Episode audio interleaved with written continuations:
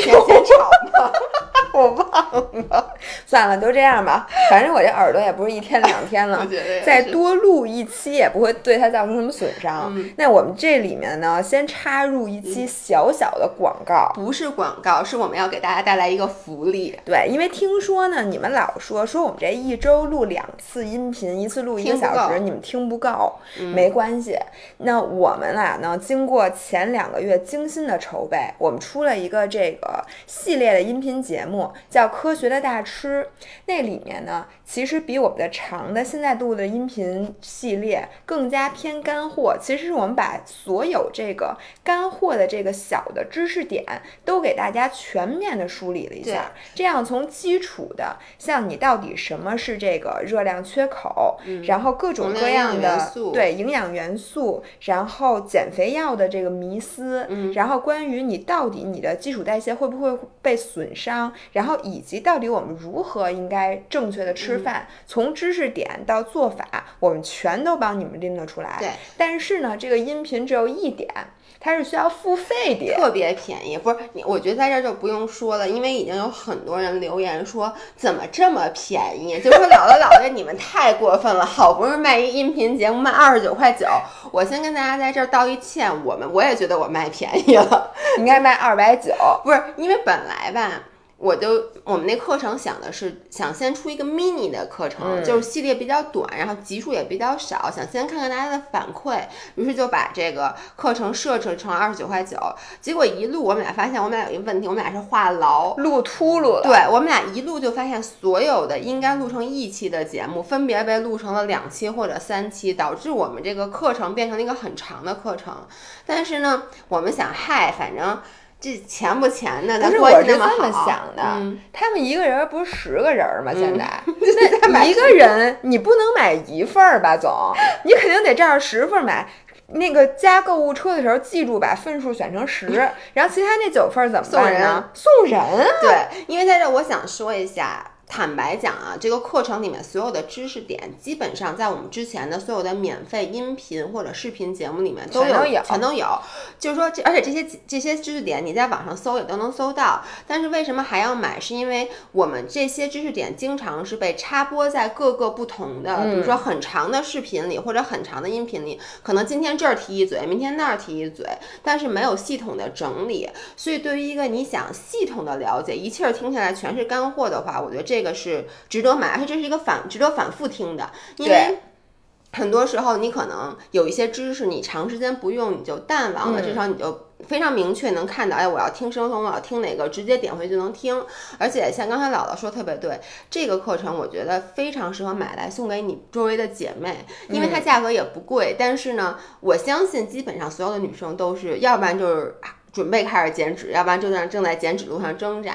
其实你送他这个东西，你就是他的救世菩萨。我的妈呀！就是你是在做一件善事，只能花二十九块九就能做这么大的一件善事，你可能会改变一个女生的一生。行，就到这儿 吗？戛然而止，戛然而止。我觉得够了，够了，够了，够了。嗯，那怎么买？你说一下。啊。怎么买？就是我们在喜马拉雅，大家如果你是在苹果上听的，你就去喜马拉雅上面，然后点我们的 Fit for Life 的名字，然后底下你就能看到叫科学大吃这个付费专辑，或者你直接搜科学大吃也能找到我们这专辑，然后直接就一键购买了，然后点小礼物也可以送给别人，对，好吧？行，那咱们今天正式开始。嗯，今天呢，老应老爷约稿。说要谈一谈好好说话的这个问题，咱不好好吃饭了，咱们今儿好好说话。我一开始来跟姥姥说，我说今儿说这个好好说话，他说这有啥好说的呀？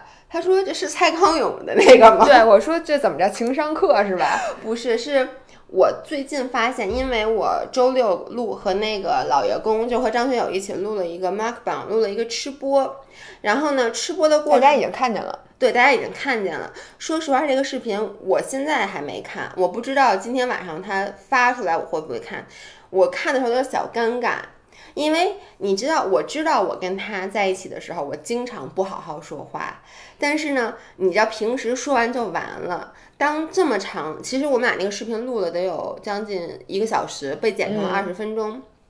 我那个视频我真的不敢回去看，因为里面有各种我不好好说话的例子。对，被抓住的那个瞬间，其实你自己心里知道这样说话是不对的。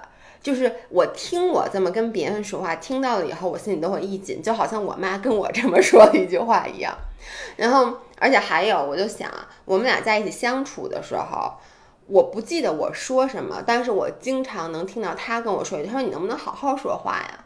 对。然后我刚才呢查了一下，央视新闻发过一条微博，说：“你会好好说话吗？”然后说这是一份真实到窒息的不好好说话实录，句句扎心。试问谁不曾被语言暴力伤害过？来，我给你念一下啊，大家也听一下啊。你们听，首先你们想一下这件事儿，你妈有没有对你说过？然后你再想一下这句话，你有没有对你的另一半或者你的朋友说过？对，然后呢，每每说过一句，自己给自己打一分儿，然后咱们看一会儿你能打多少分。我以为你要说每说给自己给自己打一巴掌，那 我的脸就烂了。第一，习惯性反问：“你没长手吗？你心里没点数吗？”第二，习惯性比较：“你看看人家，再看看你。”第三，习惯性辱骂：“你有病吧？你瞎了吧？你是不是傻逼？”第四，习惯性嘲讽：“就你这样，还是算了吧？你这样能成什么大器？”第五，习惯性打击。我生你有什么用？我要你有什么用？当初就不应该生你。就我跟张翰他爸说，找你有什么用？你活儿有什么用？哎，然后底下是一些网友的那个留言啊。我充电器在哪儿？我妈，我怎么知道？就不在我手上。然后那个找不到合适的合适的实习，特别困扰，打电话想跟妈妈吐槽。嗯，结果妈妈说。谁叫你当初选这个专业？然后这条太有感触了。我妈妈是小学老师，可能是职业病吧，把学校的那种情绪完美带到家里，跟我们说的话全部都是反问句。比如地上这么脏，你不知道擦擦？都几点了，不知道做饭？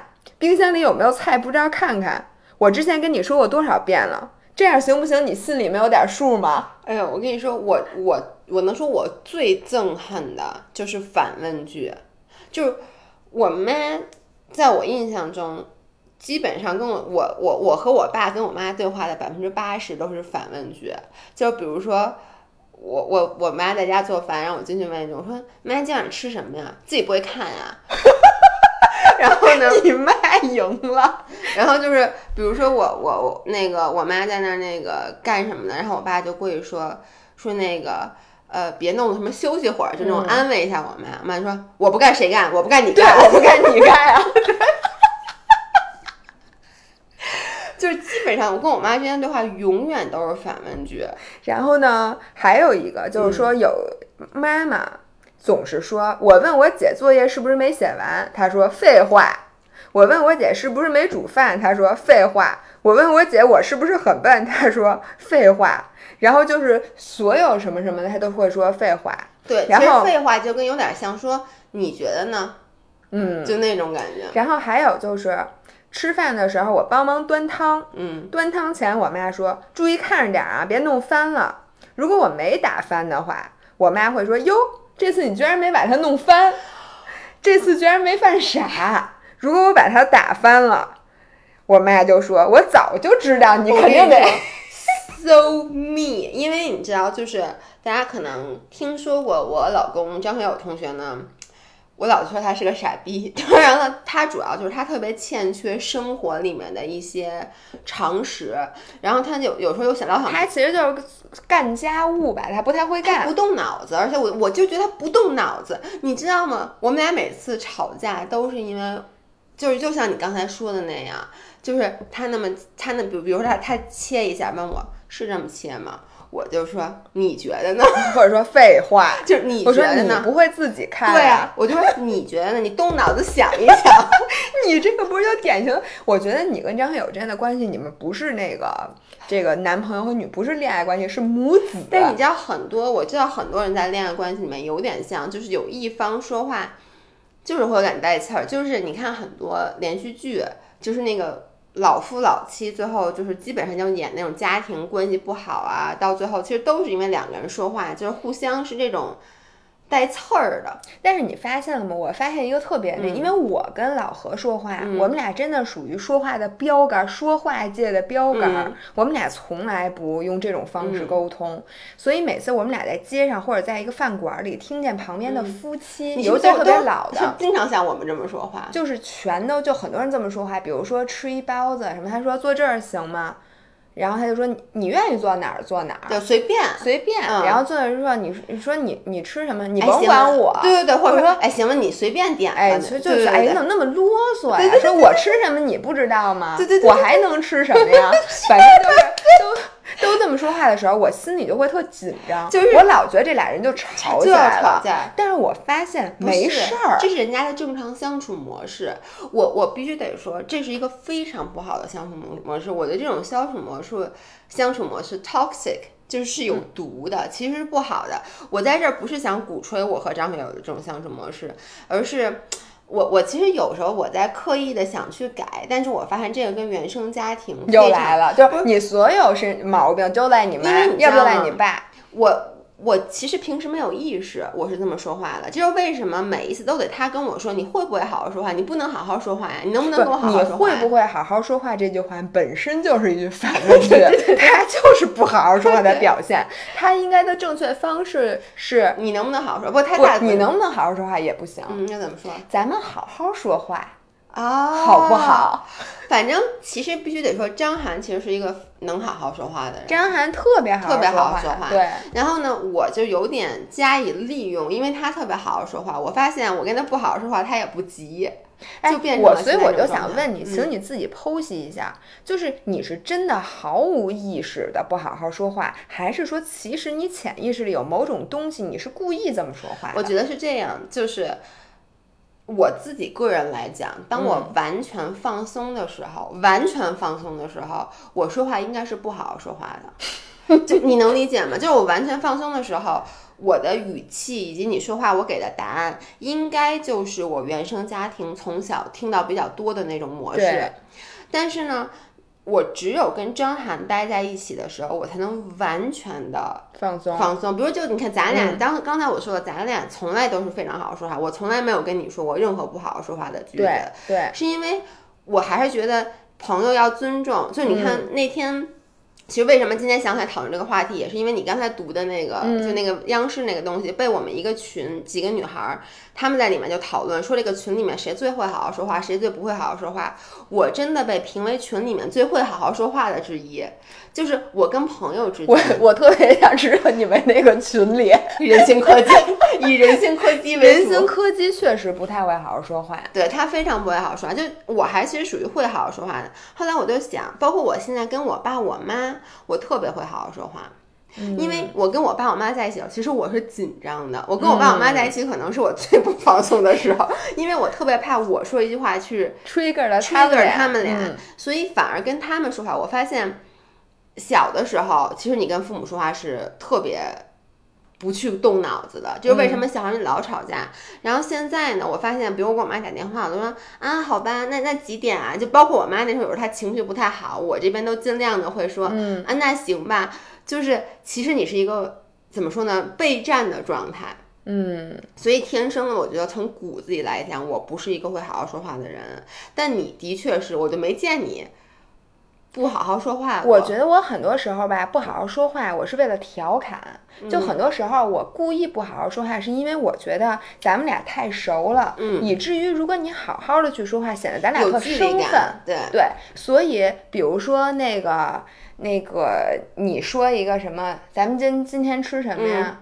然后我就会说，你能吃什么呀？除了对对对 Wagas Mocha Pro，你选吧，你吃你吃哪个？你还有选吧新元。素呢，还有新对新元素，然后所以我就会这么说话。但这么说话呢，它是一种调侃，或者说我说就你，你算了吧，或者怎么怎么怎么样。但是这个呢，是我在脑子里精心的说判断过，我这样说话会不会引起别人的误会？嗯，会不会伤害别人？还是说能够像我所愿的把我们的距离拉近？嗯，因为很多时候这是一个这个人识不识逗的问题，对对吧？我觉得人形柯基在这里，他一定会听我们的音频啊，嗯在这里我先跟他道歉。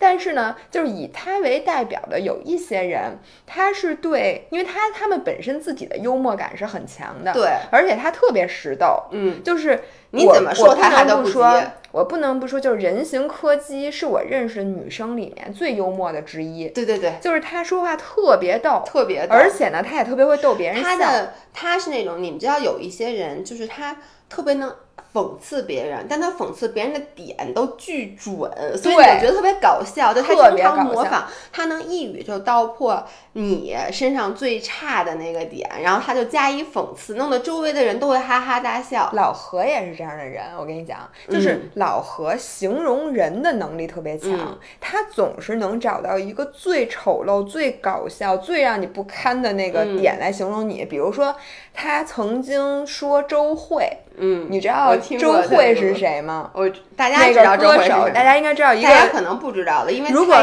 如果你是一个九九五后或者零零后，请你搜索一下周慧这个人，就周他是一慧名歌手台湾唱歌的人，他是台湾的吗？我不知是道。他是一个台湾歌手，然后他现在已经不出道了，但他那个有一个叫那个叫什么歌啊？就是那个远处的钟声回回荡在，我就不雨里唱了，在哪儿我忘了，回荡在哪就是儿忘了。他一开始的第一张专辑，所有的 MV 都是动画，嗯，然后他本人长他长得真的不好看，所以嗯他一开始唱片公司包装他的时候，就觉得他的声音非常非常的美，就不想让他出现脸，嗯然后就觉得这样子可能会导致他一上来红不了。但他因为他那个嗓子确实好，所以他红了。后来他就开始露脸了，露脸以后，后来可能就大家就是。很多人就。就是知道这个人长得可能嗯不那么好看，但是想不出形容词。嗯你知道我们家老何说他像什么吗？我们家老何说他长得像大蟒蛇。你想一下，这个人和大蟒蛇之间的关系，你就会觉得简直太像了，非常非常的像。然后呢，他形容你，形容我，嗯，形容任何在身边的人，就在你某一刻的那个样子，都嗯形容的非常的精准。对。但是我觉得老何是他知道什么时候该说，就是他不会，比如说这人不熟，或者说他看到哎，我怎么觉得你像大蟒蛇？说看到你现在情绪不太好的时候，还过来就是调侃你一句。然后呢，人形柯基吧，我觉得人形柯基是一特奇奇葩的人。史阿姨，你听见了吗？我就是在说你 yes，因为人形柯基对朋友就是属于。我对张涵那种，就是基本上我跟史阿姨说什么话，她都是反问句，就是你能理解，因为史阿姨其实是我们线下店的合伙人嘛，然后有时候我在代课的时候，我那皮筋儿断了，嗯，然后呢，她进来了，我就一边上课一边跟她说，史阿姨帮我拿个皮筋儿，然后她就那种自己不会拿呀，就是这真的，我跟你说真的跟我妈，然后或者说你不知道皮筋儿在哪儿是吗？对对对对对对哎，你开店这店不是你的，是吧？你不知道什么你都不知道在你说的哪儿，是吧？太对了不是，他也跟我说过同样的话。我问他，我说那个什么史阿姨什么什么东西在哪儿啊？史阿姨就会给我一句啊，你自己的店你不知道那什么什么在哪儿？每一次就包括比如说那个挂耳机，史然后阿姨有时候在店里，我。我跟那个史阿姨说，我就不想喝水嘛，我就去嗯拿一瓶矿泉水。史阿姨就说：“这水是你喝的吗？这是给会员喝的，你你配吗你去楼道里打水。对，但是呢，跟咱俩说呀，咱们会觉得哦，这个人跟我很熟，但是他对一些新来的到头一回见面的人，可能跟他相处了十分钟，他也这么说话。比如说，有一个人问这个说：“哎呦，这空中瑜伽是不是危险啊？”他就会说。说你上得去这瑜伽吗？你就危险。说你上得去这绳儿，你坐得上去吗？你就危险。或者有的有的新会员他在训练的时候说说，哎呦真累。嗯然后史阿姨说什么？史阿姨来一句：“你干什么了？你就累？你你配说累吗？这动作你做了吗？你就说累。”然后这时候就有两种截然不同的反应。一种像比如说咱们这种特别像咱们欠儿欠的，这种特别能自黑、嗯特别能接受讽刺的人，就觉得哎呦这人怎么这么逗啊？然后一下子就跟他的距离突然一下就嗯缩短了。对吧？有的人就然后有的人就简直气到就无法相信这个人竟然这么跟我说话。所以大家如果去我们的店里，会发现我们的会员。特别的统一，我说从性格上啊，我们的会员都是神经病，他都是特别能自黑，就是你别你骂我是吧？我给你我自己骂一更狠的，就是都是这种才能在我们店里生存下去。因为史阿姨对所有人都是打击加打击再打击。但是就像刚才姥姥说的，就有两种人，有一类人，比如说那个 Lexi，就我们的一个小朋友。他就是跟我发长篇说，哎，我太喜欢史阿姨了，史阿姨就是一希特勒，我怎么没早碰上史阿姨？我早碰上史阿姨，我前两天就不至于胖了，因为史阿姨让你们无地自容。对，就是在训练的时候，就那种，哎，你腿呢？就类似于那种，就是你知道，他就会那种。表情还是那种特别嫌弃的表情。对，因为他带我上课，我在后面。本来你知道吗？做名一名，作为一名健身博主，但是我真的跟不上史阿姨课的强度，我每次都累的都呼哧带喘的，不行不行的。然后我就躲在角落里，自己在那儿偷偷的偷懒儿。然后呢，这时候史阿姨突然回过头说。同学们，你们快看老张的脸！我也说，你看老张的这个动作，你们看他脚愣没离地，你们能看出老张脚离地了吗？对，然后这时候你就非常的尴尬。我每次上课的时候也是，史阿姨就比如我在前面带大家上课，史阿姨在旁边就开始说：“你们看看你们这老师的动作错了。”对，然后所以我必须得说，我很少跟朋友生气，我就跟史阿姨生过几次气。我当时气愤的是，我觉得你。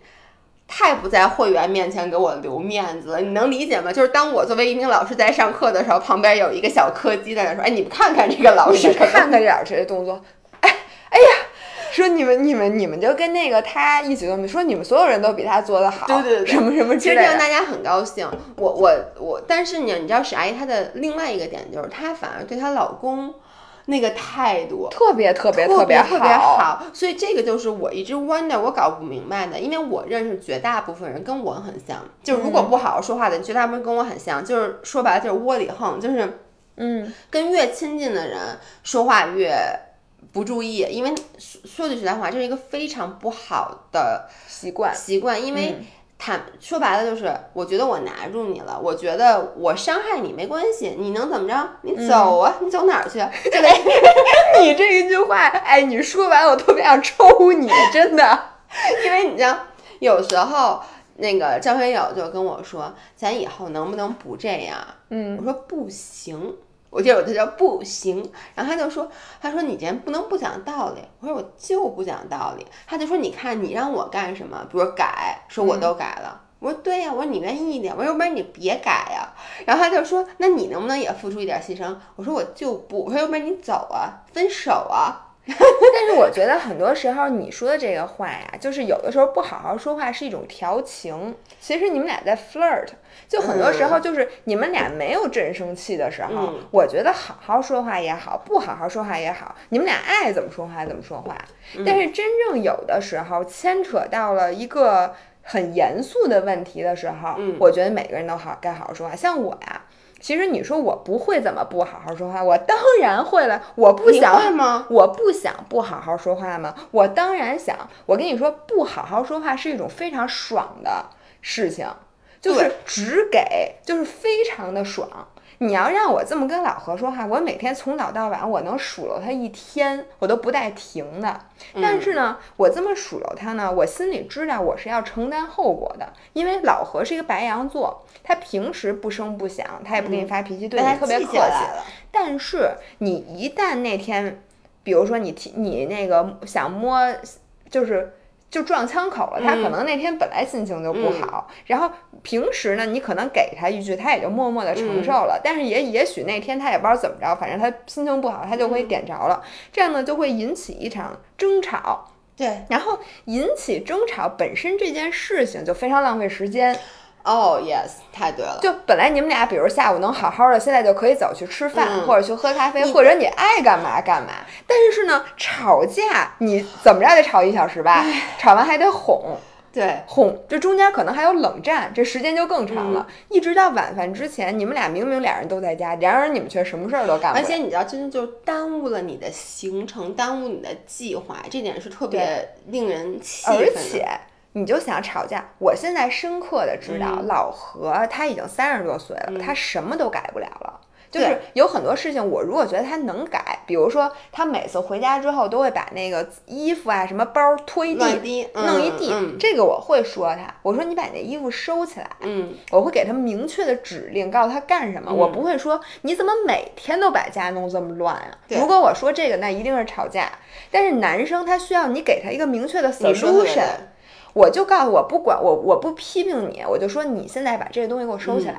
他就会收起来，但如果像比如说老何有的时候，他那个他有一些他改不了的毛病，比如说他从来他都就犯懒，你知道吗？我出门在外，如果我出差，老何连我们家的那个就是水没水了，他不会拿那个水瓶去灌，比如暖壶不是暖壶，烧水壶里没水了，他就不喝了。对，然后咖啡机，你知道吗？操作我们家的咖啡机需要几步？先把牛奶倒进杯子里，把咖啡机摁开。等它弄好了之后，把把杯子放在底下，摁一下某一个键出咖啡。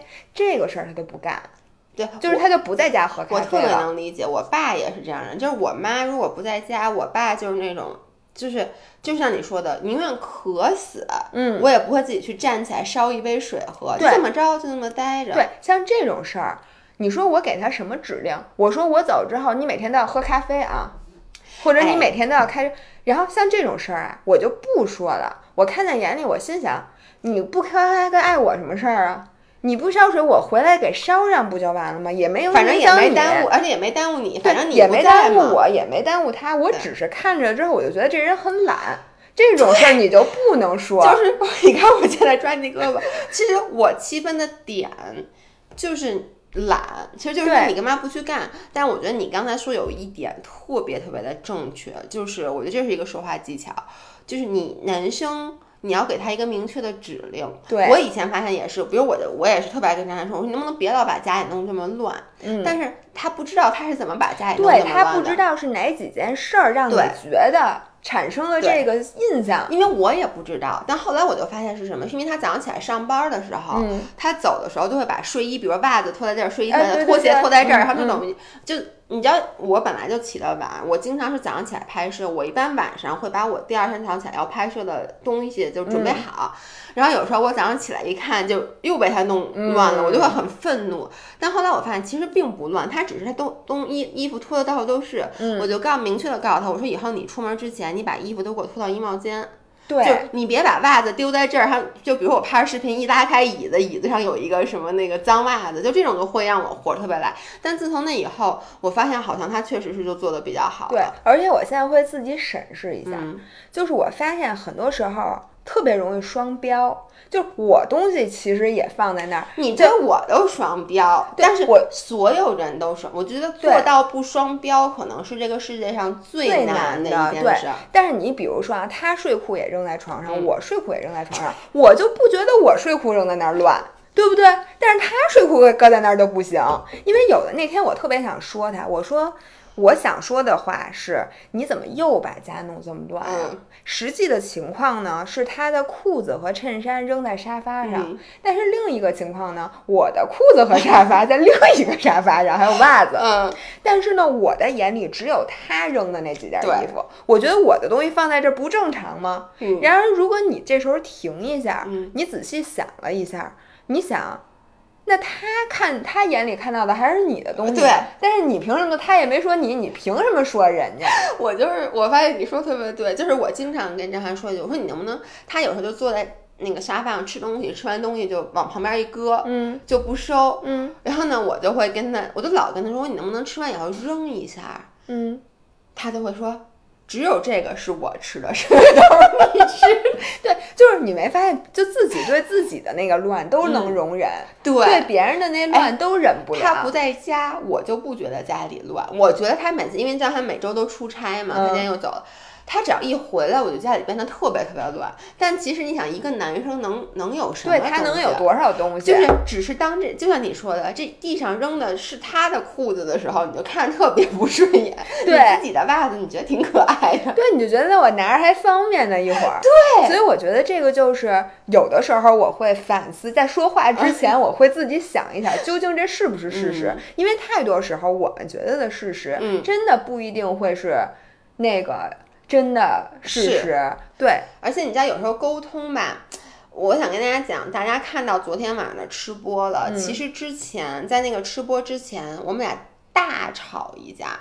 我给大家讲一下我的心路历程，我觉得很多人可能都跟我一样。我我我真的觉得，为什么在音频节目里永远都是我做反面教材？我能不能哪次？哎，今天可是你自己主动提出来的。对，但你看我对自己至少有正确的认知，是这样的，我星期。六早上起来发了一个微博，就说晚上要拍吃播，我就写了几个几个选项，然后还有一个就是我说大家对我和张飞有什么问题，可以给我们留言。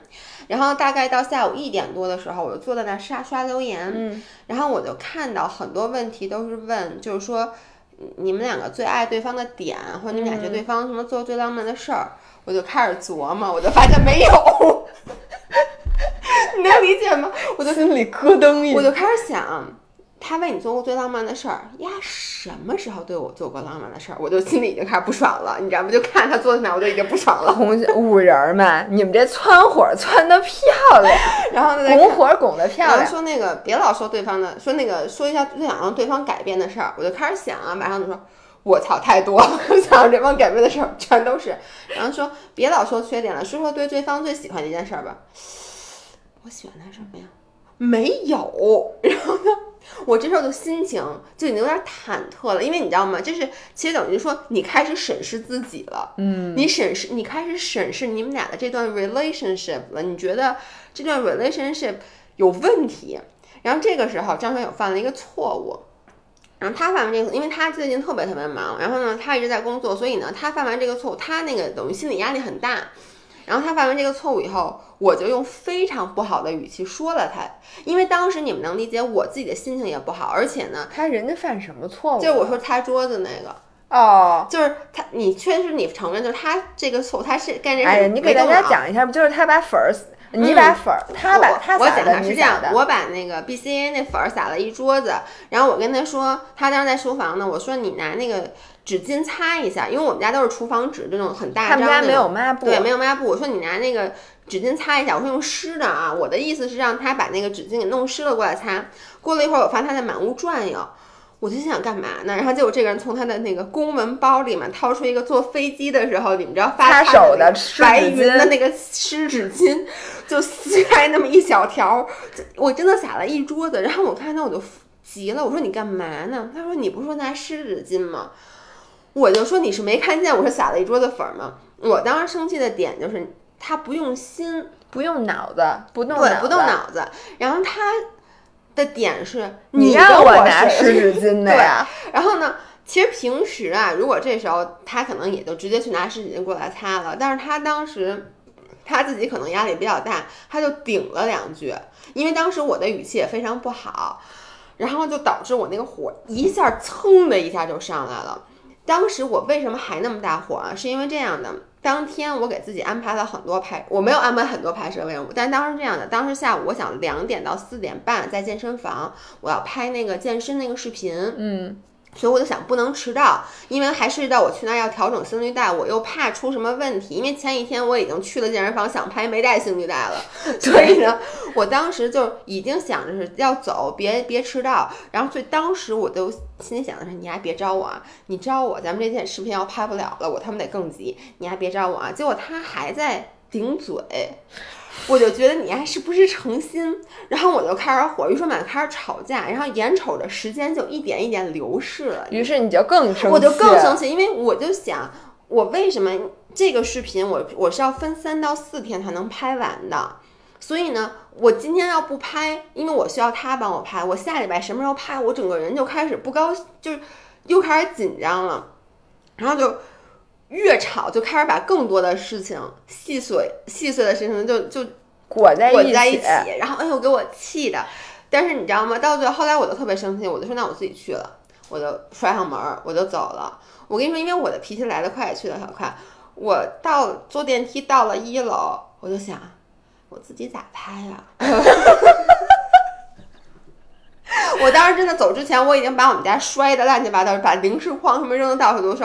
我真的是走之前，我特别的愤怒，我说我回来时候不要让我看见你。然后下到一楼，想我咋拍呀？而且想没拿车钥匙，现在骑车去健身房肯定来不及了，就上去。上楼推开门，然后呢，他在干活呢。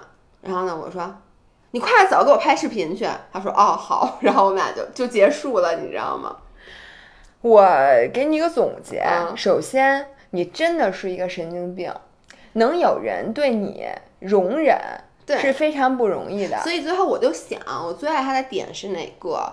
就是这个世界上只有一个，可能就没有人能容忍得了了我，就就 OK，就这样吧。我觉得两个人能相互理解，并且能理解到这个程度，我觉得是非常不容易的。因为你知道吗？私下里面，嗯，我跟老何对你们俩的讨论，基本上全都是这个。就是老何和我都表示，如果对方是一个像你这样的人，我们不可能能容忍。所以呢，嗯，就是说，我们我们最后的发现，这 findings 不是说这个张涵本身拥有多么那什么的品质，然后他那个默默承受了很多，而是情侣和情侣之间的相处模式竟然如此的不一样。对。就是你可可能真的就是你们俩之间的这个，就像那个谁唱的那首歌，李荣浩叫什么不将就，就说你们俩这爱的也热烈，恨的也热烈。然后你们俩其实是在很多时候在吵架当中，你的感情得到了加深。我发现每一次吵架感情都升级，这是实话。就每一次吵完架，接下来一段时间感情会非常非常好。就最近我们俩就吵完架以后，这两天感情都特好。对。我我就莫名其妙，我就是我觉得这就是两个人，就是人和人之间的这个 chemistry 这化学反应，真的完全不一样。像像我和老何，我们俩吵架，真的就是他的伤会一一次次的积累。嗯，就是因为我们俩很少吵架，但是我们俩吵架的那个事儿，一定就是对方最介意的那个事儿，然后我们实在忍不了才会吵架。嗯，然后这些事儿呢，虽说吵完了之后，我们俩都假装这件事儿过去了，但其实它没有过去。就是你一会你会一直在像你说的，到了这个年纪。你不能 expect 对方在改变什么了，所以很多事儿其实你吵完了以后并没有得到解决，而且你吵架的时候往往会把这个真真话，就你一直藏在心里的这个话说出来，然而你吵架的时候说出来的话又是不好好说话的那种话，于是又特别伤人。然后你这次吵架因为什么已经完全不记得，但他说那句话你永远记得。对，但是你知道吗？我觉得是我，比如像我和张涵这种，就包括你说点菜坐在你旁边的大部分的夫妻。因为平时都不好好说话，所以这种话其实已经就是你已经脱敏了。对，就我们俩是什么话都不脱敏，因为我们俩平时说话太注意了，就是我们俩真的是属于说话都是好好说。而且你说我身上那么多缺点，老何从来没有提出来过。我觉得老何这点特别了不起，对，真的很了不起。他从来看到了一些，他我不是说缺点，而是因为他有他的点，嗯，但是他从来不会说，他从来没有跟我说过我任何一个，就是哪怕是想让我把什么东西收起来或什么的，都一句都没有说过，嗯。所以你说他的思路其实就是说我做好我自己，那你这个你能不能忍？我呃，我能不能忍？我能忍，你能不能改？你不能改，嗯。那我我只要磨合我这边，我把我这边磨成圆的就行。嗯，然后我比他差一点，但我基本也是这个思路的。这但是这个导致两个人一个最重要的问题就在于你说什么，就是就是都没脱敏嘛。就是你稍微的改变一下，你说我今天特别累，我就不想好好说话，那一定会吵。嗯，因为他会觉得你是不是对我有意见？就就是因为他知道你这么说话，一定代表你已经很生气了，你才这么说话。因为平时你都是好好说话的，所以呢，这你要维一直维持着好好说话，你就得一直维持。你不能我今天好好说话，明天不好好说话。其实我没急，但是我突然之间换了一个我总结一下，你想给大家的建议就是，如果现在已经像我这样了，就千万别好好说话，要不然好好说话还该不知道自己姓啥。我给我给 我没有资格给大家建议，我只是在讲，我就说你如果你其实大家看到的是，就是不同的 couple 有不同的相处模式，就是也没有哪个一定是对的。你是想这么说吗？就是你觉得你们。我觉得这个世间万物，你看每两个人，你不光不光是情侣，还有你跟父母和什么的。你如果把你将心比心想过去，你都不知道人家怎么过的。比如说这个这个人的这一点，你觉得那怎么可能能忍？这个人的这个点，你觉得那怎么可能能忍？但是人家俩就没事儿，那俩人就没事儿。对，只是你不是他，所以我觉得没有一个人能说哪种相处模式是好的。对，但但是前提是说。就是你能不能接受你这样做带来最差的结果？你能不能承受？是，对吧？Exactly，这就是为什么我说很多人就只敢，比如说父母会对孩子这么说话，嗯，是因为他觉得你是我孩子，我对你怎么说话？你看我妈绝对不会跟她的朋友这么说话，嗯，对我妈只会跟我和我爸这么说话，是因为你们俩怎么着走啊？你们对，就走不了嘛。但是呢。我为什么敢对张涵这么说？也是因为我现在觉得，反正你走啊，他他估计也不敢走嘛，对不对？对。但是我觉得就这样，你有没有必要？就是说，你心里知道可能这个人不会离开你，但是没有一个人其实是完全不会离开另外一个人的。就是说，如果他真的因为这些积累，嗯，他产生了就是你们俩的感情产生了裂痕，你有没有这个必要？是，或者说你因为人都是得寸进尺。就我最开始试一下，最开始试一下，试一下，因为不好好说话的感觉非常爽，我承认，因为你是一种，就像是一种发泄，对，是一种发泄，就好像就是你完全没有经过大脑一样的那种，就是走肾，其实是走肾的一种行为，就是你很爽，但是你这么长期下来爽的话，另一个人肯定会不爽，除非他就喜欢听这个。对我，我觉得像你刚才说的，每个人有不同的相处模式。呃，我觉得我跟张翰的相处模式就是，当然了，我不是永远都不好好说话，要永远不好好说话，我们俩肯定也没法一起过。但是，只是我觉得他对于我偶尔的不好好说话，他是完全可以接受的。很多人是接受不了的。我觉得这跟他的性格有关，而且跟他的原生家庭也有关。你看，他爸其实从小也呲儿他，所以呢，他其实习惯了。对，结果他，如果你特像我一样特别好好跟他说话，他反而觉得咱俩是不是不太熟啊？咱俩的感情是不是不够好？他他要是听了这节目，他可能会说：“你还是跟我好好说话。”不，他表面上这么说，但是你要真跟他好好说话了，没准他也不适应。对，所以我觉得这个的确是，但是还是要好好说话。我我我自己心里面，我我其实有在，虽然说每一次啊，他说你你得好好说，你能不能改？我说不能，但其实我心里会给自己做一个小 mark，就是我会想，就是下一次要注意，比如说。有时候像比如他还是有惹怒我的地方，我当时就会把怒火给压下来。但毕竟他惹怒我的地方比较多，一个是这个，但是还有就是我们俩其实吵架并不是那么频繁，嗯，这是不同夫妻的相相处模式。我打心眼里觉得每一次吵完架以后感情会升级，至少在我们俩是这样的，就是完全我其实不会去记住他说的某一句。不好的话，他肯定也没有记住我的，就是反而会因为一次和好，我就在和好过程中，你会学到很多，你可以去 appreciate 他的地方。然后呢，我每次吵架大概是我那天看了一下，大概我们俩每次是可能三四个月吵一次。你这怎么看的？你还给记小本儿？不是，我都想，就比如说有时候他就说说说说，是这样的，每次我一跟张翰一起，张翰就说，这我跟上次吵架还没多久呢，你别急。后来我就发现，我们俩大概是在三四个月或到半年吵一次架。我觉得这个还算健康，因为我从来没有想象过不吵架的 relationship 是什么样的。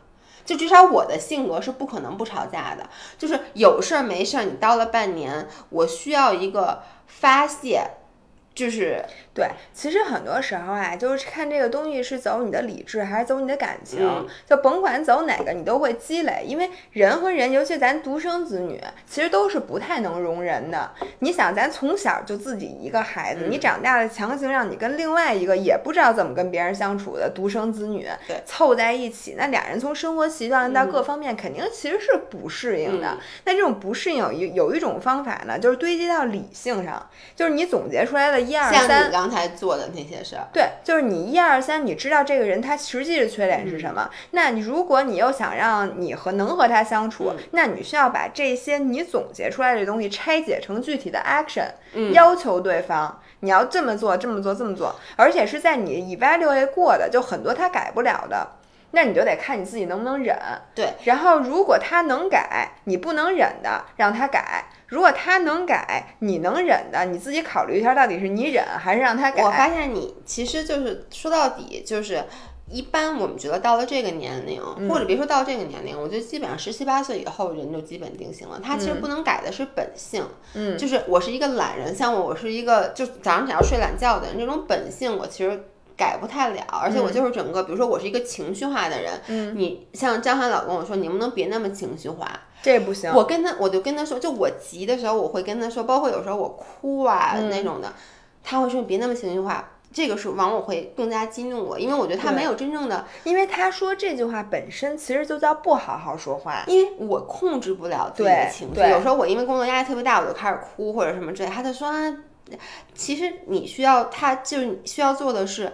把你就是说，你改变不了的是你的本质，但是你很多事儿你是可以改的。对对，就比如说我不那么情绪化，那他可能会就是说，嗯，我举一个例子，我压力很大的时候容易情绪化。Instead of 他跟你说你不要那么情绪化，他可以说你不要把工作堆在一天，你堆在三天。然后他说这你也急。我跟你，嗯。我我跟你说，你对付你这样的人，我觉得有一个可能会好使，嗯就是你们俩强行规定，只要你情绪一上来，就自己在屋里憋十分钟，就是不能不能吵架，自己先去那屋憋着。反正只要我情绪上来，他只要当时他的状态是好的。就没事儿，就没事儿，因为我情绪上来的快，嗯去的也很快。其实很怕的是，当你情绪上来的时候，对方是给你火上浇油的。嗯但是我我举的是一些具体的 action。其实比如说啊，我我工作特别忙，我本来这周是不想把工作都堆在周六的，我是想周五拍一个，周六拍一个，嗯就这样子你的你你就不会压力那么大了。但我周五因为没拍成嘛，如果说周六没有另外一个视频。堆在那儿，可能我的压力就会小一些，就是一些具体的细节。那我感觉张涵幸不幸福是靠天吃饭的。就是他其实，因为我一般激怒我的点有很多，或者让我情绪化的点有很多。那有一些东西它是可以帮助我的，就比如说啊，一个很容易让我情绪化的事儿，就是我吃了一个热量很高但我不爱吃的东西。你这个人家怎么帮助，你？这个之前其实说过了，就是你记不记得咱们之前在那个很多人都跟我一样，在有一期节目里，咱们就说过，就是我特别愤怒的，就是我好不容易流出来了热量，结果我吃一东西，这东西热量又高，我又不爱吃，我又因此因为它我可能再需要去努力的训练，或者我之前饿那两天都白饿了。你知道这个怎么办吗？就是不要让我去吃那些。热量很高但不好吃，你知道张涵这点现在做的很好。就比如说，当我现在每次一说我想吃点什么，就是说今天想出去吃，张涵就说，嗯，你想吃牛肉锅吗？然后他从来不会，就刚认识的时候，他会 recommend 一些热量很高的那种，就我也不太爱吃的那种菜，你能理解吗？比如川菜或者粤菜或者什么的。那他现在就不，或者有时候我说我想点，我说要不然吃这个吧，张涵就会说这个可油啊，我跟你吃完你可能不舒服，那咱还是去吃牛肉锅吧。我就发现。这样就无形中你真的减少了很多我因为这个进食而引发的情绪。所以张涵每次在你不在约我们吃饭的时候提的都是这些建议，因为张涵真的憋坏了。对，他每次约我吃饭都是吃川菜，对比如说你不在的时候，因为张翰真的很想吃川菜。不是约你和老何吃烤串儿吗？对对对对，他他的这些东西只能在外面去。对他跟客户什么都是吃这些这些东西，但这样子其实我比如说我吃饭牛肉锅，我状态好，我高兴啊。但你就想，比如说他约我，他说咱们去尝一个新川菜，像比如你你说这儿这儿环境好，咱们去吃吧。结果呢，我吃完以后不高兴，嗯，哎，那我就想问你，为什么就不能控制一下，也为别人做一些牺牲呢？我我能控制。我现在其实我听完这些录到现在啊，我真的是有点觉得你们俩的关系是，其实是张涵付出更多，你付出更少。他确实让着我，是这样的。我呢？我在努力，就是我觉得第一，我有意识到自己情绪有问题，我觉得这点我就比我爸强。我爸意识不要跟你爸比，你比你爸强，你就好了吗？爸爸，对不起，我又批评你了。我这句话不是这个意思，请你不要断章取义。但是你知道吗？我们俩每次我情绪一上来，张翰就会说：“冷静，冷静，你想想你爸，你不想变成你爸那样。”他真的是这样。我跟你说啊，作为一个情绪很容易激动的人。我必须得说，我控制不了自己。那天我跟咱我们的艺术总监，我跟燕玲也讨论了这件事儿，就是他说他小的时候也会有，就是莫名的 anger，莫名的愤怒，我真的会有，就是是一种郁结的情绪，不因为任何一件事儿，它会堆积在我的胸口。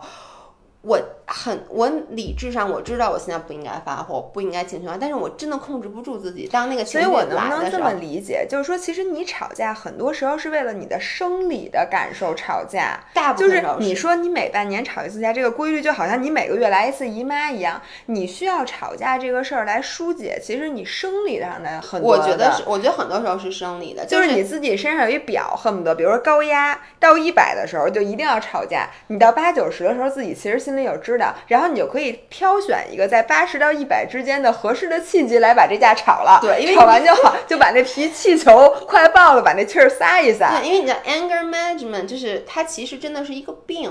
嗯，我我我就是我小时候不懂，就小时候我爸老老老跟我妈吵架，其实也不是，就我爸跟我妈就跟我跟张翰，就不是我爸跟我妈吵架，而是我爸自己就要爆。嗯，然后呢，我妈老说，有时候我妈就跟我说，哎，这段时间真不错，你爸这已经好几个月没发神经病了，但是可能过一个礼拜他就爆了。嗯，我发现这个真的就是规律性的，而且因为我爸是有抑郁症嘛，他每年春季的时候是。抑郁症高发期，就抑郁症本身。你看，我以为秋冬是高发，是春季，就是自杀的。我还有另外一个叔叔是抑郁症，然后他自杀就是四四月份吧，是是春季。哎，你那个自杀的高中同学是什么时候？春季嘛？五月十四号。对，你看，哦，还真是。就春春季其实是抑郁症的高发期，然后我有特别的明显感觉到我的荷尔蒙在春季的波动是非常大的。一个是我每年在春天会长胖，我记得我跟你说过，每年从大概过了四月份开始，我的体重会不可抑制的长胖。其实不是体重长胖，是因为你的胃口，嗯，特别特别好，就抑制不住的。而且我每年到这个时候。我都会有这种心里面，就是你就觉得你要爆炸了，就是郁结的情绪，哦，所以我觉得这个其实真的跟季节是有很大关系的。然后到这个季节，我的一般不太好，就不好好说话了。对，其实，哎，我觉得我要是理性的情况下，我都能好好说话。一般不好好说话的时候，都是，呃，有时候你知道你诚心，就比如说，我就觉得你诚心。我觉得我妈很多时候不好好说话，就是诚心。而且有的时候是你情绪不好吧，然后你明明其实心里是渴望对方让你情绪 calm down 的，但是你就会欠招儿，你就挑他的火。你明明知道其实你是希望，当然谁内心都希望是平和的，是幸福的。对。但是你有时候自己很生气的时候，不知道桑炮，你希望对方也生气。哎，对。哎，你这个调就是我，我有时候也干过，我不知道为什么会这样。其实就说白了，有的时候我我自己啊，我只代表我个人啊，就是当我的情绪特别不好的时候，嗯，我看你情绪特别好，我有一种极度加觉得不公平，就是我想让你陪着我情绪不好。那如果你比如说你你挑火的时候，你是希望对方发火，还是希望对方不发火？我说不出来，就是我希望你能感受到我的不高兴。你能理解？就有时候我觉得，就比如说有时候我不高兴，或者我抑郁，或者我焦虑，然后我觉得你不懂，你不懂我的，就是你看以前我老说，我就觉得就是我觉得不，其实你的心理是你看不出来我不高兴，就是我我你怎么跟没事人一样？对我焦虑，我希望你能跟我产生一点共情。但是有时候你跟产生共情吧，产生不好，你反而更焦更生气。我能不能我我不是心理专家，但是我发现所有。就是像我们这种，就是比较容易焦虑、情绪很丰富的人，我们的共情能力其实特别强。我非常容易被别人影响到我的情感。就比如说你要是焦虑了，我肯定跟着焦虑；然后你要是伤心，我肯定伤心。然后你要高兴，我也高兴。就我爸也是这样的一个人，但是我觉得你就是属于比较冷静的，就是周围人的情绪其实不太容易影响到你。是的，我觉得我正常吧。就是我也不是说完全不受影响，但是我也不会像你就是受这么大影响。哎，我可不可以这么理解？其实就有的时候你不好好说话，嗯，是为了不让这个吵架这件事儿让他们归咎于你。就是你知道你现在的身体需要，或者你整个你已经憋不住，你需要吵架，但是你也不能直接吵架，因为你直接吵架就显得你就是神经病。我所以呢，这样还是显得我是神经病。所以呢，你就故意的不好好说话，去激怒对方，这样子你就觉得吵架是俩人的事儿了。我其实没有想那么多，但是我其实就是想挑衅，就是说对吧？我觉得这个从内心来讲是这个逻辑，而且很多人是有这种的，就是我在经历着痛苦，然后我希望你能。体会到我的痛苦，这是为什么？你知道，经常就是说男生跟女生在一起，很多都跟男生说，女生需要的是你的倾听。嗯，其实比如说像我跟任何一个人，比如跟你也好，为什么我跟你就发不起火了？跟张涵也好，就是说一件事儿，我对你的，我对你的 response，我对你的回复是有一个 expectation 的。嗯，我发现因为咱俩太像了，而且我觉得又都是女生，而且。For somehow，咱俩之间的 bond 是非常强的，所以每次我跟你说一件什么事儿的时候，你百分之九十九点九的情况下，你给我的回复就是我想的。就比如我希望从你那儿得到的是一点。就你安慰我，我发现我跟你说完，你就是安慰我。嗯，然后我有时候对一件事什么特别愤怒，我跟你说完以后，我发现你会跟我一起愤怒，你也会觉得这件事不好。这样子，其实我就是希望找个人跟我共情一下，我没有别的需求。或者我跟你说，比如我最近心理压力特别大，然后你就会帮我去分析。但是呢，可能因为张涵是一个男生，嗯。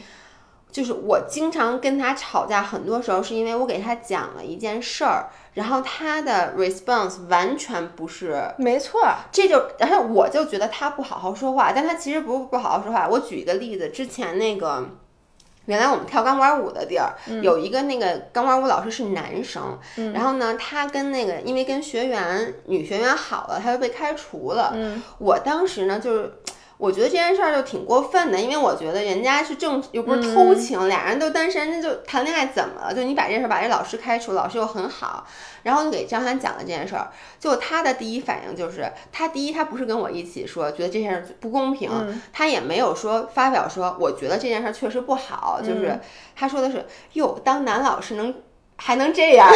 我也去学学钢管舞吧。你知道，我很多时候，我明确的跟老何说过无数次这种事儿。我说我有时候跟你抱怨，或者我跟你讲一件事儿，我是为了让你安慰我，像你说的，我是为了让你跟我共情一下，不是为了让你给我一个 solution。对，你知道我们俩的典型对话是，比如说我们俩已经一个星期没在一起了，他每天晚上都特别特别忙，然后周周六好不容易有这个时间，然后我们俩能一起，然后他就说他要去打网球，其实我下午也要去锻炼，然后中午可能就不又不能一起吃饭了，我就跟他说，我说我觉得咱们俩最近在一起的时间特别特别少，然后其实我我我是想让他不去打网球吗？并不是，我并不是想，因为你还想锻炼。对，因为我其实也要出去，我只是想让他说，嗯，说那个真的哈，一周都没在一起，然后咱们晚上好好吃一顿饭。对，然后他就跟我说。那你说他他就跟我说啊，那行，那我把下午网球取消吧。说那我下礼拜也不去打网球了，要不然你这样，你告诉我那个下礼拜你什么时候肯定不在，然后我把我打网球的时间从那。你说他说完这个，你是不是就更生气了？对，然后你就说你觉得他没走心，我就问我说我跟你说这件事儿是因为。不想让你今天下午去打网球吗？对。但是他的理解就是这样的，因为他觉得你说出的任何事情都是问他要一个答案。对。他的答案是有目的的。对。那他的脑的回路就是说，哦，我今天下午去打网球，你不高兴了，所以我不去了。嗯。然而就这样，然后或者有一次，我我之前那个车。因为我停在马路边儿上，开着那个音乐，那个电瓶没电了。OK，然后在冬天的大马路边上，我的窗户都是打开的，然后它就整个那个车就没有电了。你这事儿干的挺棒的。于是我就坐在车里面等救援，那个救援还很久才来。然后冬天我又不能离开车，因为车不能上锁，锁也没电了。对，我就只能给我冻得跟冰棍儿一样，我就一直在那个等救援。然后那个过程中，我就给老何打电话，我就说：“我跟你说，我那车没电了，然后我现在特别冷，然后我又想上厕所，然而我又不能离开车，那救援也不知道什么时候来。”他跟你聊聊天儿，就是陪陪你。然后老何说的第一句话就是。这电瓶早就该换了，我我跟没跟你说过。上次我就跟你说，你 你你在四 S 店的时候，你就应该换一个电瓶。我觉得不好好说话，第一个我不能接受的反问句，第二个就是 I told you so。对，但是我你知道吗？在他的眼睛里，你跟我说的这件事儿，就是因为电瓶没电了。对。然而我告诉过你让，你会换电瓶。然后或者他如果不是 I told you so，他会说好，那我明天去把这电瓶换一下。嗯，但是他不会跟你产生任何共情，他不会说，哎呦，是吧？真冷，可怜，真可怜。你需要的就是这句话。但是好多好多男生都不会这个，以至于我后来就会主动要求，我说。老何，我要跟你抱怨一件事儿，但是我抱怨之后，请你不要给我任何的 solution，我不需要 solution，我不知道这事儿应该怎么干吗？我不知道这电瓶该换吗？这些事儿我就，如果是因为这个答案，你不用告诉我，我只是要跟你说一下，然后请你一会儿安慰我一下。对，其实真的就是找。就找个说话的人，因为有的时候你的情绪就要保。比如说，你看我撞车了，嗯，我会给张翰打完电话，我给你打电话。其实我我我张翰，你说你给我打电话干干对，我就是说我怎么那么倒霉，然后我就说，哎呦，我说你怎么那么倒霉？对，你只是需要对方说怎么这么惨。对，我真的就是那次我撞车了，就是因为那次我撞车，我记得特别清楚。咱俩那早上起来六点多就去拍那个照片踢球，然后就特别困。当时我就是因为整个人状态特别不好，然后呢，我。给张翰打电话，他就是那种一点都不先，就是他当时先问人没事儿吧，然后就开始说一大堆特别，就是就说怎么处理，什么把车挪边儿，他说那我来什么什么，但是他当时明明在开会，他根本不可能来，就是你这个 offer 是没有意义的。然后我难道不知道打打电话报警吗？就是我就是需要你跟我说一句，说哟真可怜，那么早就出门，然后还出这么点事儿。那你看我一给你打电话，你立刻就跟我说的是非常。对的，就是，哎呦，真惨！但是你有没有想过，如果我给老何打电话，说我什么撞车，老说，哎呦，真惨，然后我就想着什么？但是就是当这件事儿已经解决了以后，嗯，我我反正就是我个人而言，因为可能因为我自己一般这种事都是自己处理的，所以我其实需要的就是你。Emotional support，尤其是咱们公司的一些事儿，嗯，就是咱们在工作，比如碰到一个难缠的客户什么之类的，像咱们之前那种，就是俩人互相吐槽一下，然后其实我就是想抱怨一下，对。但每次我现在从来不敢跟张涵抱怨，因为我一抱怨他就会说。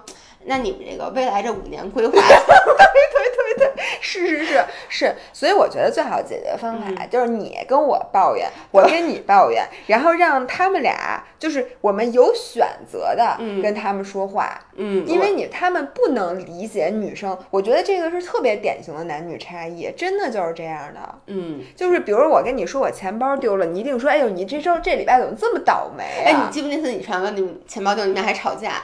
对，因为那个老何跟我说，我早就告诉你，不要把那么多钱放钱包里，不要把钱，呃，不要把身份证和。银行卡放在一起，我没有告诉过你们。我记得是这样，那次你把钱包丢了，里面有美金，有英镑，就是因为当时你好像刚从国外回来，在里面还有好多外币，然后呢有好多钱，然后丢了以后，你跟我特别生气的说你钱包丢了，你自己很着急。然后老何就说，我跟没跟你说，你把钱拿出来。对，然后就说我是不是早就跟你说，你把那些钱拿出来存银行？我是不是早跟你说，身份证不要跟银行？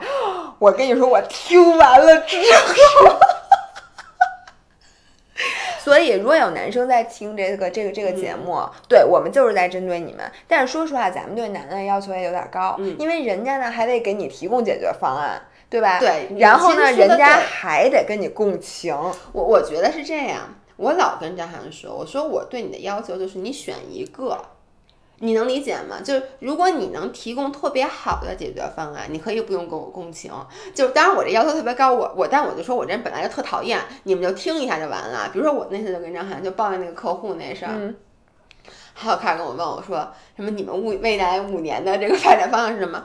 我就说我跟你说这事儿，你要不然简单的方法你就选择跟我一起骂这客户，嗯，就说哎。真是过分什么之类，怎么这么烦？这事儿就过去了。其实，因为其实当时我给他抱怨说，这事儿已经发生完了，视频都拍完了，一切都已经过去了。然后呢，要不然你就是一个很有能力的人，你说这事儿我来帮你搞定，我来去什么怎么着？当然这就比较难。那你居然做不了那个真正能帮助我解决问题的人。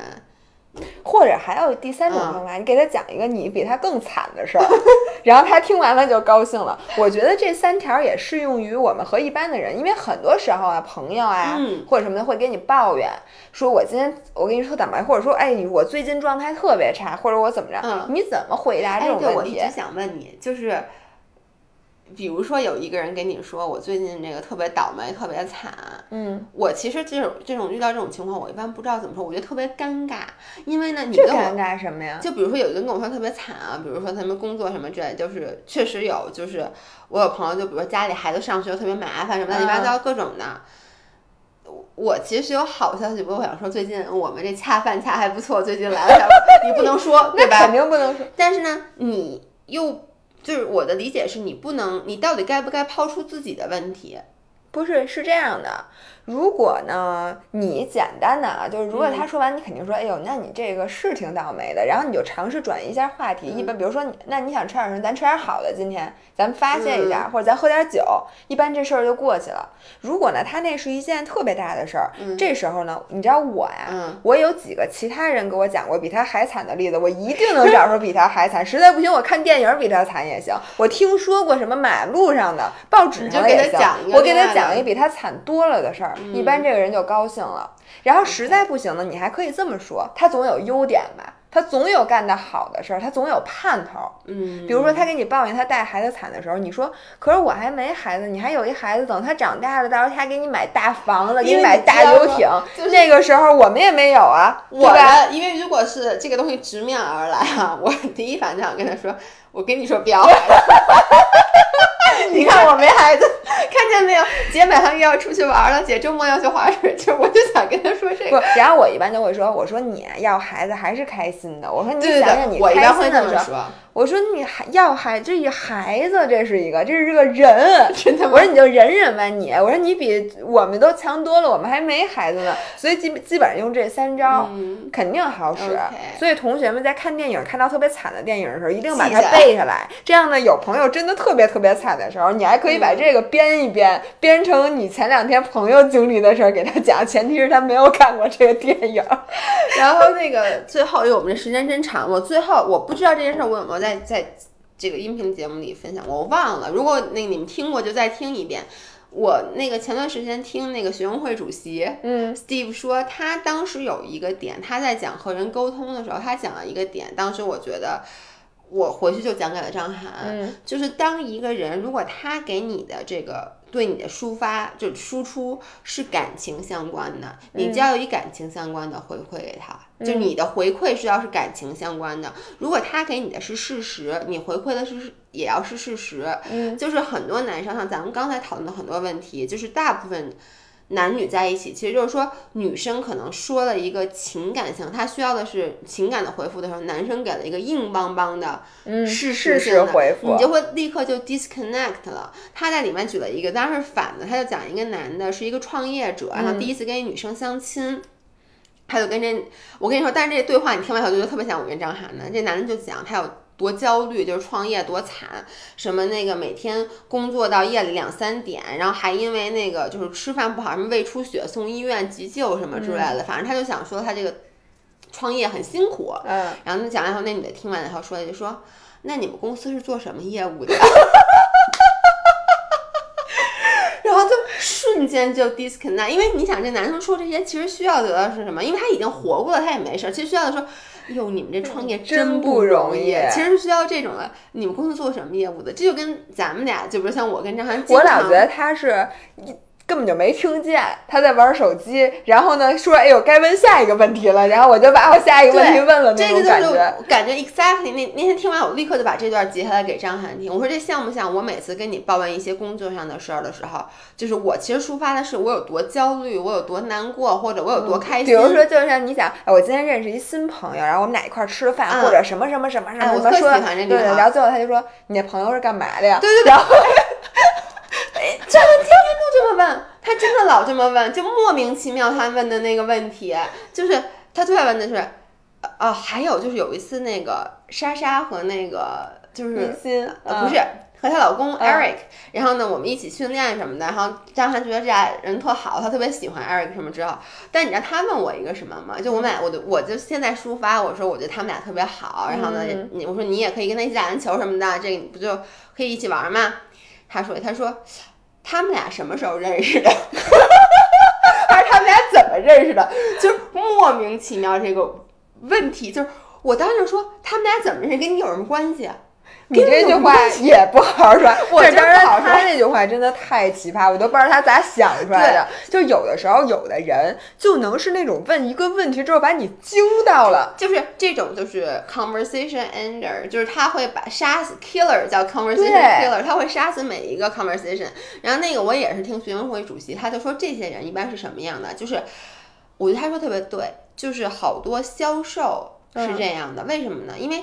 他在你说的时候，他并没有听你说，他脑子就在想我要问什么问题。呃，对对对对对，所以有这样的人，他根本就没有，他想我要问一个什么样的问题，这样子就能我能有互动，有互动，然后又有能 engage。我问一个，哎，他俩怎么认识的？对，然后你你在说这句话的时候，他心里已经默念下一个问题是他们俩怎么认识的，下一个问题是他们俩怎么认识的，然后哦，哎，说完了，好，我可以问了。这就跟我每次跟他抱怨情绪一样，问他问，哎，你们五年未来五年的发展计划是什么？就跟你有什么关系？确实。我觉得，然后你你把这个理论，你跟他说，如果他问感情，你要回答感情；他问那个理性，你要回答理性的时候，因为大多数人说话是感情和理性是掺杂在一起的。这时候呢，他的脑子里就一直在想感情，哎，多说一个感情多一句，然后你说理情多一句。好，那我一会儿要问三个感情的，然后你会发现他半半个小时都没说出话来，因为一直在分析你这个句话到底是感情的还是理性的。所以我觉得学生会主席的这个呀，太难了。我跟你说，不适用于直男来回复。我觉得最好的方法就是我像我刚才说的，我在说话的时候就表明了我的用意。我告诉他，老何，请你用感情的回复来回答我这个问题。我现在要说了，请你听好了。我我跟张涵市长说，我说我说你就听着就行，不要说话。这样也不错，行，我觉得，哦天哪，咱们录这么长时间了，好，那今天就到这儿，要不，嗯，我们下期记得去买我们的那个音频音频课程，因为我们今天说的真是一句有用的话都没有，都他妈是废话，我们以后再也不会在这个免费的课程里说任何有用的话了，都是废话。那今天就这样，祝大家周三愉快，拜拜。too much.